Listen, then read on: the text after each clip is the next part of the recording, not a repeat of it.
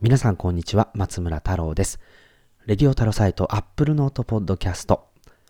2010ごめんなさい、2020年4月16日エディションお届けしていきたいと思います。今回のテーマはどうなる iPhone の新型モデル、そして2020年の Apple ビジネスというテーマでお届けしていきたいと思います。どうか最後までお付き合いください。レディオタロサイト Apple Note Podcast この番組は有料マガジン Apple Note の購読者の皆様の提供でお届けしております。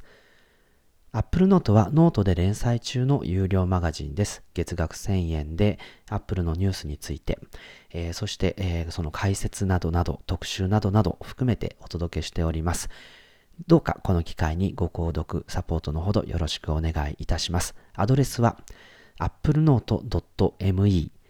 applenote.me で、えー、どうぞ、えー、開いてみていただければと思います。なお、えー、今回の番組も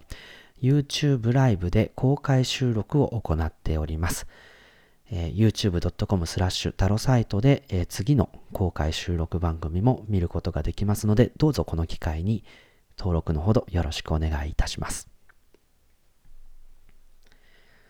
さて、えー、iPhone。結構 Apple はですね、この iPhone 11のリリースによって、えー、非常にですね、自信を取り戻したように思います。というのは、あ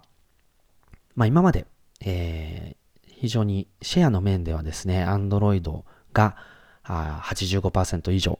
iPhone は15%以下とどんどん押し込まれていっている一方で、えー、先進国ではあ、例えば日本は5割ぐらい、アメリカでも4割ぐらいという形で、えー、大きめのシェアを占めているということで、ね、あったんですけれども、やはり新しく開けた市場、中国ですね。これは iPhone の4.7インチ、5.5インチのこの2モデル体制、あとゴールドモデルの拡充ということで、これによって中国での販売というのは大きく伸びまして、一時期はあヨーロッパを上回る売上高をこうキープすると。まあ、そういったレベルでですね、非常にこう、中国市場というものが急速に立ち上がりました。ところが、あそれが急速にしぼんでいった、まあ、いろんな要因があるんですけど、やはり iPhone の不振と言われています。えー、2008年さっぱりという状態になってしまって、2019年ちょっと復調してきたかなということになったんですけれども、今回のコロナウイルスで、やはり先に購買力が落ちまして、えー、そして iPhone の生産も、えー、障害を受けていて、思うように売り上げが伸ばせない。なので4月のこう、30日に、2020年の1月から3月までの、この決算、えー、2020年第2四半期決算が出るということなんですけれども、えー、この決算も、え、ー、と、すでにですね、もうガイダンスは、あの、達成できないと。いうことが報じられたんですけれども、利益警告ですね。これが出されたんですけれども、おそらくさらに、こう、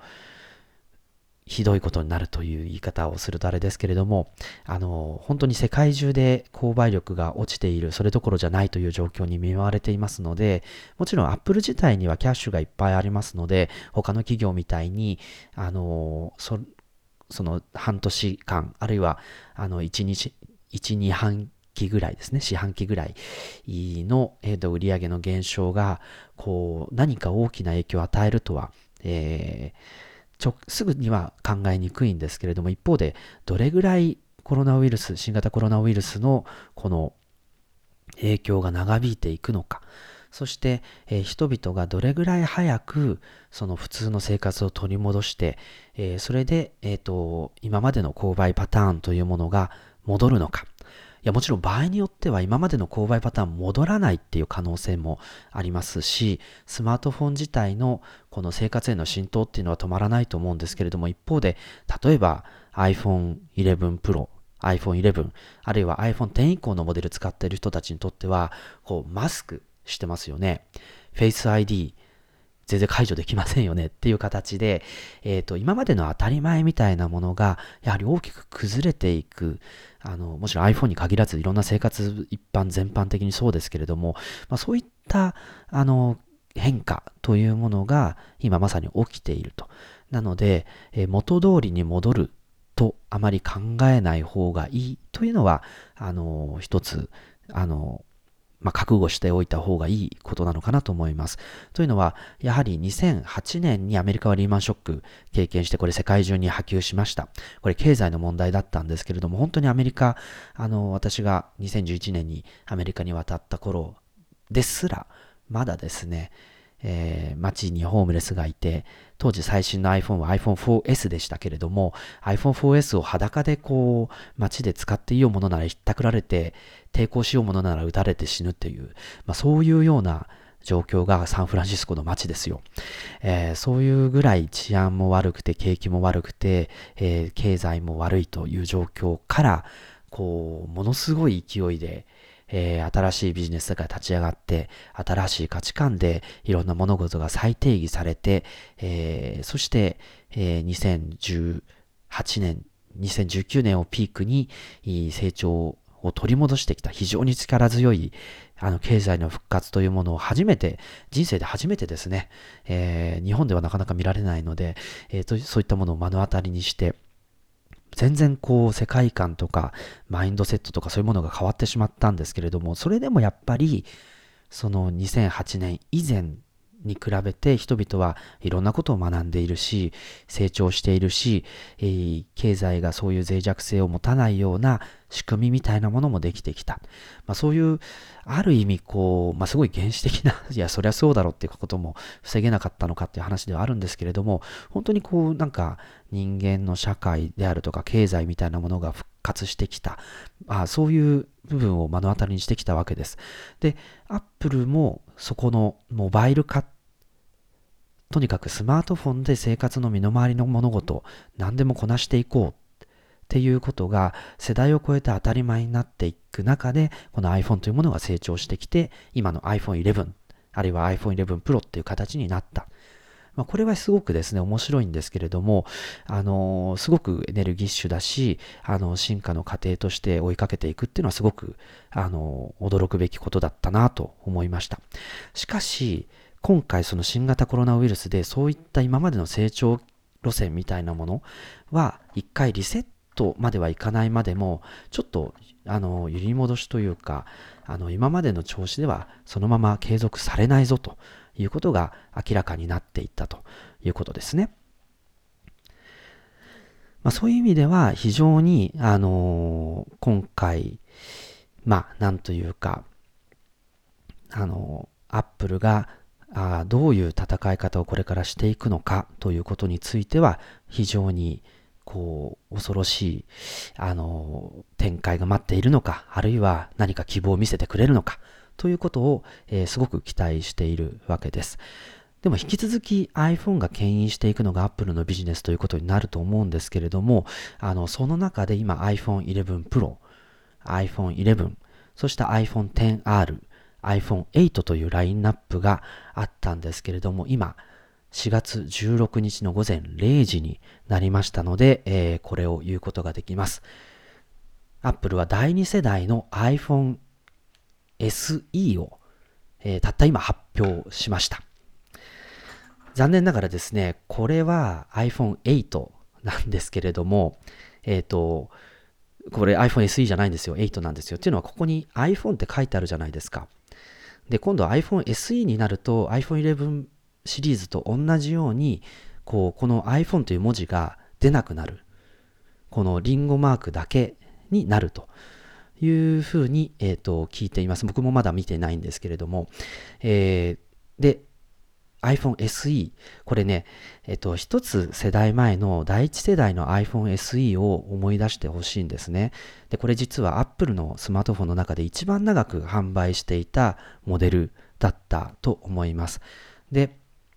あの iPhone SE は2016年3月に登場したんですけれども、2015年に出ていた iPhone 6S、iPhone 6S を、えー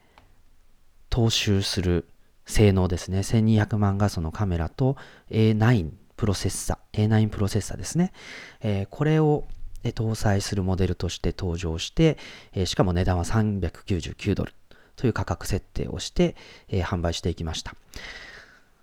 で、これあの、やはり廉価版の iPhone ということで、もちろん先進国ではより小さいスマートフォンが欲しいというユーザーに対して、えー、非常に受けたのと、新興国では安いっていうことで iPhone が、あのー、登場すると、あの、非常に行き渡る、まあ、そういったきっかけになる端末になったということなんですけれども、2020年、4年経って Apple は全全く同じパターンでこの iPhone SE というものを再設計しました。で、少し、えっと、これ iPhone8 なんですけれども、で、ここに、えっと、iPhone8 向けの、こう、マゼンダの色かな？えっと、ケースがあるんですけれども、えっと、実はこのケース、そのまま iPhone SE の第2世代には使えてしまうということなんですね。で、この iPhone8 のケースがそのまま使えるってことは、こう形、姿形は基本的には変わってない。でもさっき言ったようにここに iPhone とは書かれなくなって、ただ Apple のロゴだけが背面に入るという形になります。で、シルバーとブラックと、あとプロダクトレッドの赤いモデル、この3種類があカラーリングとして登場するということです。で、今回ですね、えっと、製品発表、ウェブサイトの上で、えー、行われたんですけれども、もう、あの、ブリーフィングっていうのは、アップルからの説明っていうのは実は発表された後にはあるんですけれども、発表前に、えっ、と、そういう情報が提供されることって実はメディアに対してもなかったんですね、今まで。ところが今回 iPhone に関しては、えっ、と、米国や日本といった限られた地域のプレス向けには、こういった新しい情報を事前に出したということが、えー、非常に異例でしたし、この、特に日本市場、あの非常に iPhone 好調なので iPhone SE を非常に戦略的なモデルとして、えー、展開していこうというですね、えっ、ー、と、意図がすごく大きく感じられるわけです。で、えっ、と、少しあの、仕様の面については、本当に2年前の iPhone、えー、SE を踏襲する方法論で作ったということで、そのまんまなんですけれども、えっ、ー、と、今言っているように、こう、フォームファクターとしては4.7インチの、えー、普通のレティナディスプレイ。でもこれでも P3 の公式機に対応するとか、えっ、と、この部屋の色温度に合わせて、えー、自動的にホワイトバランスを調整するトゥルートンディスプレイが入っているとか、ああるいは、これですね、タッチ ID。本当に今マスクをしていると指紋認証がすごい懐かしいということなんですが、タッチ ID 付きの、えー、ホームボタンが搭載されるということは、えっと、共通しています。ところが、えっと、iPhone 8には搭載されていた 3D タッチですね。3D タッチには、えー、対応しないということです。なので、えー、これは iPhone XR 以降に対応している感触タッチを搭載するということで、これは一応最新の体験ということは共通化されているそうです。で、えっと、今回ね、一番驚いたのは、えっと、カメラですね。で、カメラに関しては、これも1200万画素のカメラ入ってて、えっと、同じようにシングルカメラになるということなんですけれども、やはり、プロセッサーが、えっと、iPhone 9は、えー、な、えごめんなさい、iPhone 9じゃない、iPhone SE の初代は、あ A9 プロセッサー。で、今回は iPhone 11と同じ A13 Bionic プロセッサーが入るということになります。で、この A13 ですね。A13 が入るっていうことで、ニューラルエンジンも8コアで入るんですね。8コアのニューラルエンジンも入りますということで、やっぱりプロセッサーの性能が思いっきり上がったっていうのは iPhone SE にとってはすごいニュースだし、もし iPhone 8のユーザー、iPhone7 のユーザー、あるいは 6S のユーザーみたいに4.7インチのモデルで買い替えたいと思っていた人も、こう iPhone 11と同じプロセッサーが入って、えー、くるこのスマートフォンあの、同じフォームファクターのスマートフォンに買い替えられるっていうのは一つ価値なのかなというふうに思います。で、このカメラなんですけれども、今回、えっと、シングルカメラなんですが、一応こう、フォーカルピクセルというですね、その、フォーカス、オートフォーカスをより高速に合わせるための、えー、レイヤーが追加されてるっていうことと、あとは、この、1200万画素のカメラで背面のカメラシングルなんですけど人物のポートレートは撮影できるということですね。これはでも iPhone XR もシングルカメラでポートレートモードを撮影することができていたので、えこれはあの、まあ、当然と言っちゃ当然かなというところはあります。またあ動画は 4K の60フレーム秒間60フレームで撮影できて、えー、遅いこう30フレームとか24フレームの 4K 動画だとこう映画クオリティの手ブレ補正も入ります。もちろんこれには光学手ブレ補正が入っているということですね。で、もう一つあの驚いたのが内側のカメラ、FaceTime HD カメラなんですけれども、こっちでもその動画撮影の時には映画レベルの手ブレ手ブレ補正が可能になる。で、さらに驚いたのが、このインカメラでもツルデプスカメラじゃないのにポートレート撮影ができるようになっちゃったんですね。もちろんポートレートなんで人物、インカメラは人物だけが撮れればいいということなんですが、あのちゃんとこうトゥルーデプスカメラがないあの iPhone であってもインカメラなんだけど、こうセルフィーは背景がぼかせると。これは今までの iPhone にはなかったあ新しい、全く新しい機能ということになりますね。なので、今回その A13 Bionic プロセッサーですね。これと、えー、もう格段に画像処理の性能が上がっているということで、えー、それとソフトウェアの組み合わせによって、こうハードウェアの大きな変更はないにしても、そういったポートレートモードを前後で対応してしまうとか、あ動画の手ブレ補正をシネマティックに実現するとか、まあ、こういった形でカメラのソフトウェアに関しては、あのもちろんあの、カメラの数とかは違うんですけれども、iPhone 11と同じ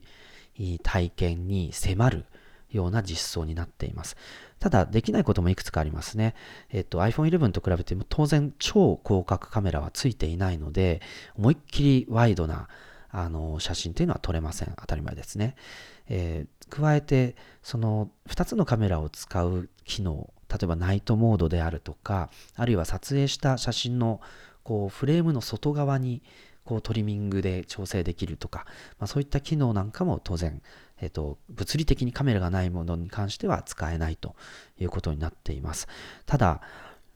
どうでしょうね。もちろんそういうのが使いたいってことであれば、もう iPhone 11に行くしかないんですけれども、やっぱり小さいカメラで安く手軽に使いたいっていう iPhone に対して、まあ、その、これだけのその写真の性能が上がったということっていうのはすごく驚くべきだと思いますし、以前のあの iPhone SE であったり、あるいは iPhone8 を使っている人も、おそらくこの A13 と組み合わされたカメラシステムで撮った写真っていうのは iPhone 11の時にこう前の世代に比べてすごいびっくりするほど写真が良くなってるんですけれどもそれと同じぐらいおそらく感動してしまうんじゃないかなというふうに思いますなので、まあ、結構このカメラ周りに関してはもちろんスマホの非常にこう重要な機能になっていると思うんですけれども、えー、ぜひですね、えー、実機で試してみたいなと思っているところです。さあ、えっ、ー、と、もう少し、あの細かい話なんですけど、当然 iPhone8 と同じフォームファクター踏襲していますので、えっ、と、地位ワイヤレス充電には対応しますということ。あとは、18W までの、こう、アダプターに対応しているので、えー、高速充電というものも、あの、対応できます。そして、えー、ワイヤレス周りですね。これも、あの、ギガビット LTE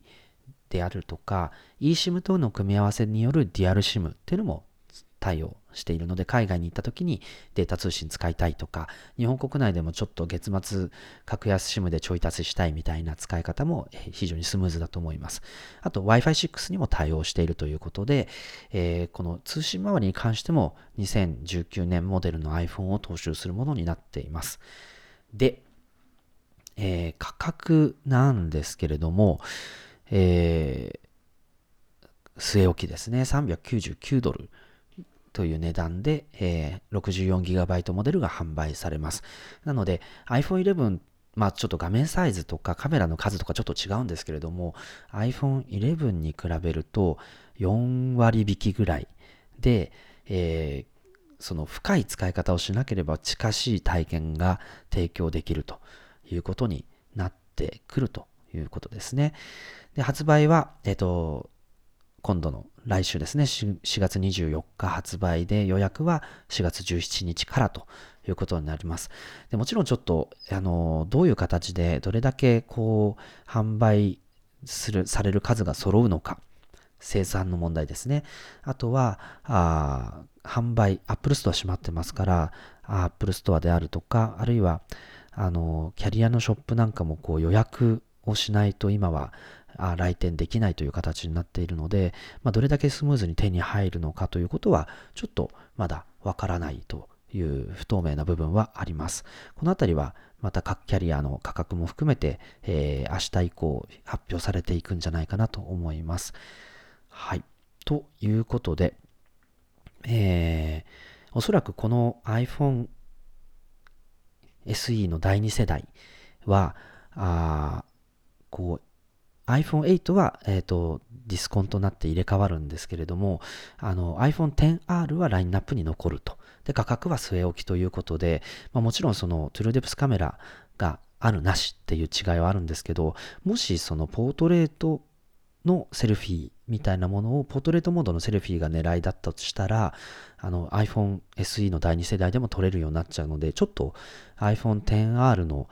こう存在価値みたいなものはカラーバリエーションの豊富さ以外に見つけにくくなってしまっているなという印象があります。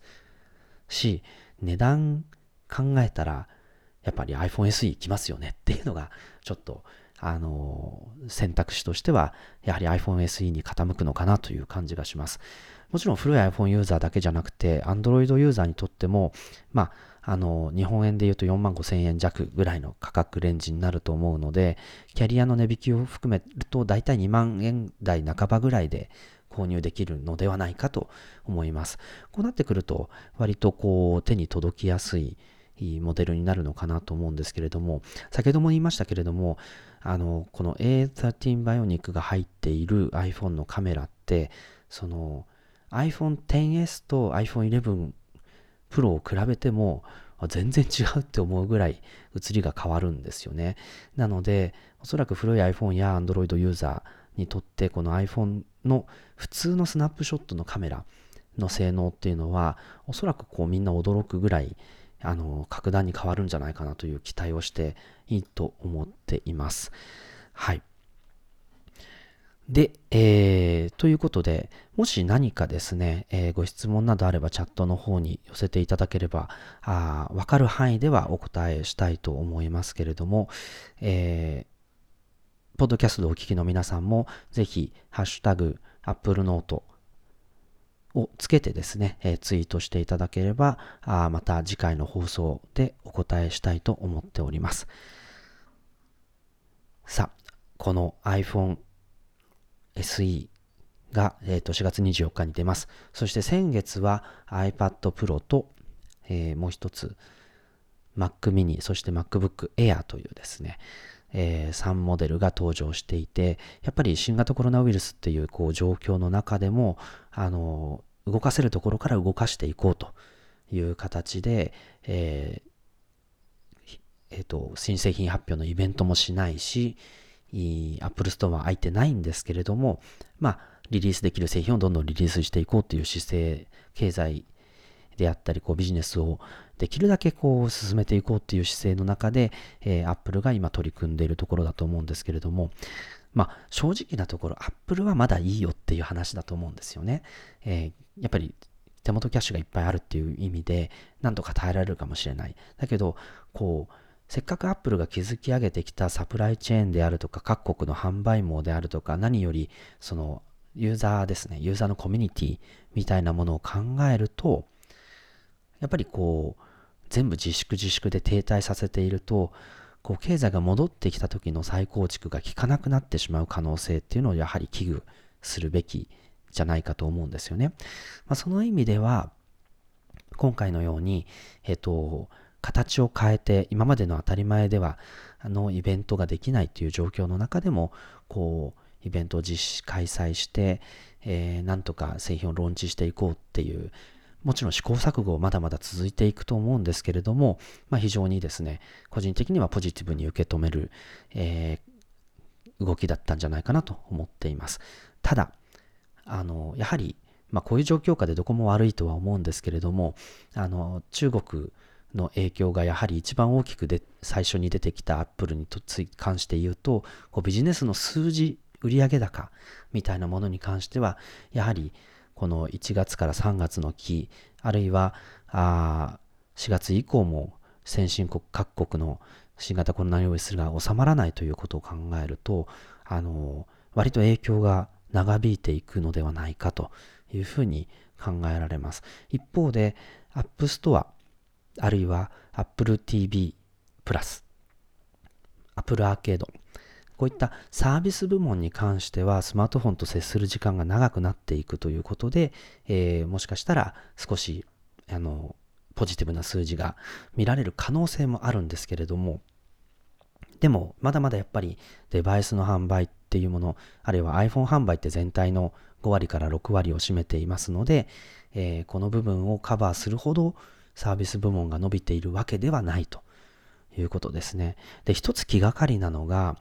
あの、サービス部門部門って、あの、2016年の2倍っていう数値目標を2020年に達成するというふうに言っていましたよね。で、なんか今までは非常に順調にですね、数字伸びてきているし、ちょっと早めに達成できるのかなという雰囲気すらあったんですけれども、でも、あのこれ、今回の新型コロナウイルスの影響でビジネス全体が、こう、落ち込んでいく中で、もしかしたらこの達成というものがむしろ難しくなってしまうという可能性も考えられますので、ちょっとこのあたりは引き続き、こう見ていきたいなと思います。さあ、えー、YouTube で公開生録音ベータ版ということでお届けしております Apple Note Podcast 公開収録ですけれども、ちょっと、えー、ここで、えー、コメント、チャットの方を見ていきたいと思います。えっ、と、まずですね、質問が来ているのが、フェリカはつきますか？ということなんですが、今回、えっと、iPhone 8にも入っていた通りですね、あのー、そのまま、えー、Apple Pay ですね、Apple Pay 周りの機能は全部入りますので、えー、当然のように、こう、フェリカ付きの、あ、あのー、Apple Pay 対応しているということで、日本でもクレジットカードを登録したり、Suica を登録したりする形で、えー、フェリカ使えると思うことです。でもなんか、Android にはあのパスモが登場して、その交通系の電子マネーの選択肢というものが生まれているんですけれども、やはり Apple にはあの Suica 以外難しいのかなというところで、ちょっと残念な部分はありますけれども、はい。そしてですね、えー最安値で5万円を切りながら64ギガからの3モデル展開ということで、第1世代の SE の時は2モデル展開だったと思うんですけれども、Apple にとって SE の2020年モデルは大きな存在なんでしょうか？という質問です。おそらくこの低価格モデルにどれだけのその iPhone の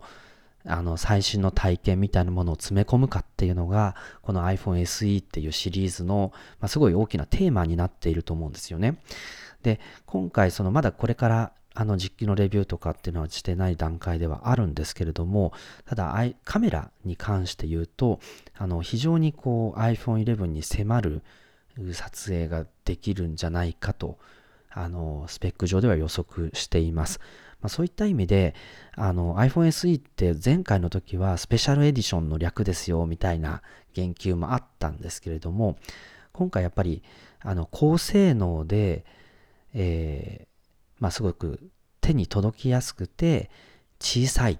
ていうあの3つのコンセプトっていうのは踏襲されるというあのことだと思いますので、まあ、スモールエディションと言うべきか、あるいは体験の面で言うと、スタンダードエディションと言うべきなんじゃないかなと。つまり、もう、あの、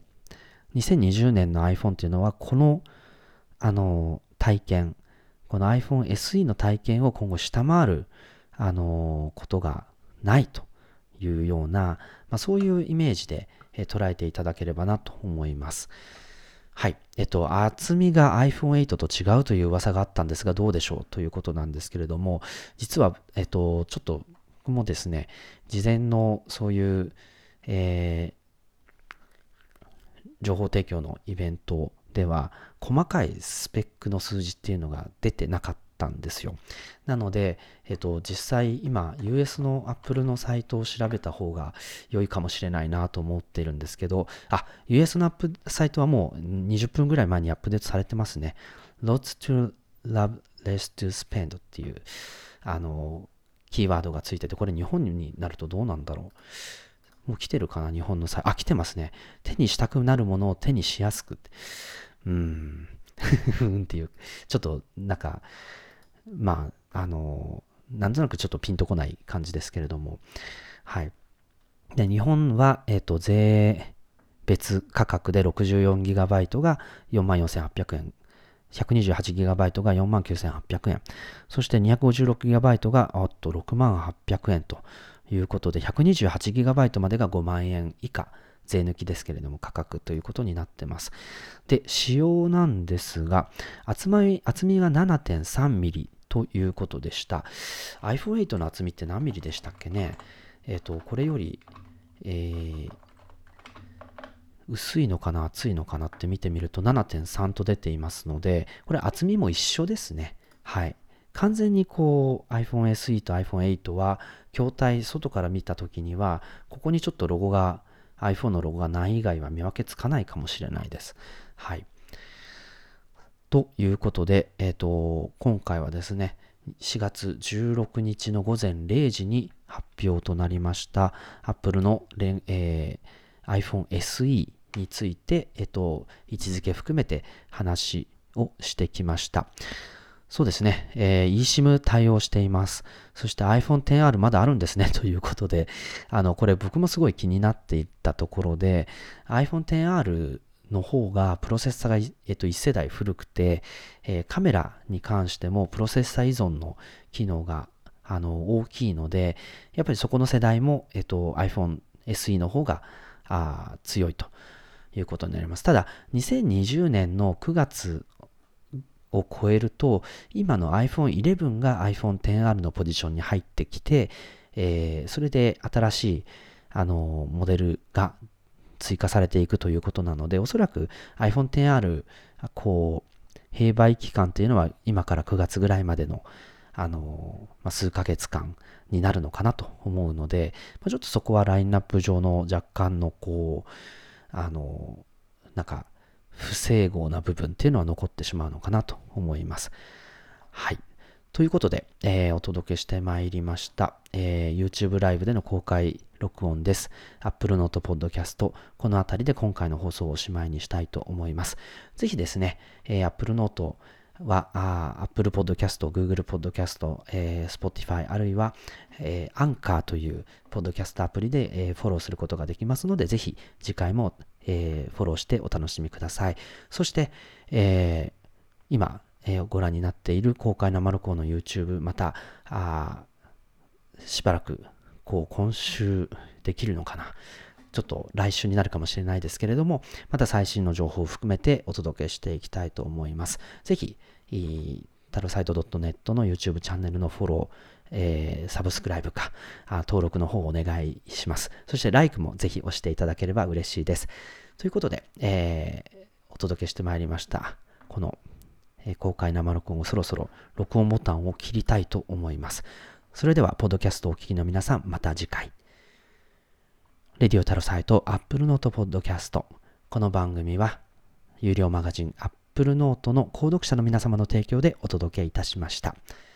applenote.me からあマガジンを見ることができますので、ぜひこの機会に覗いてみてください。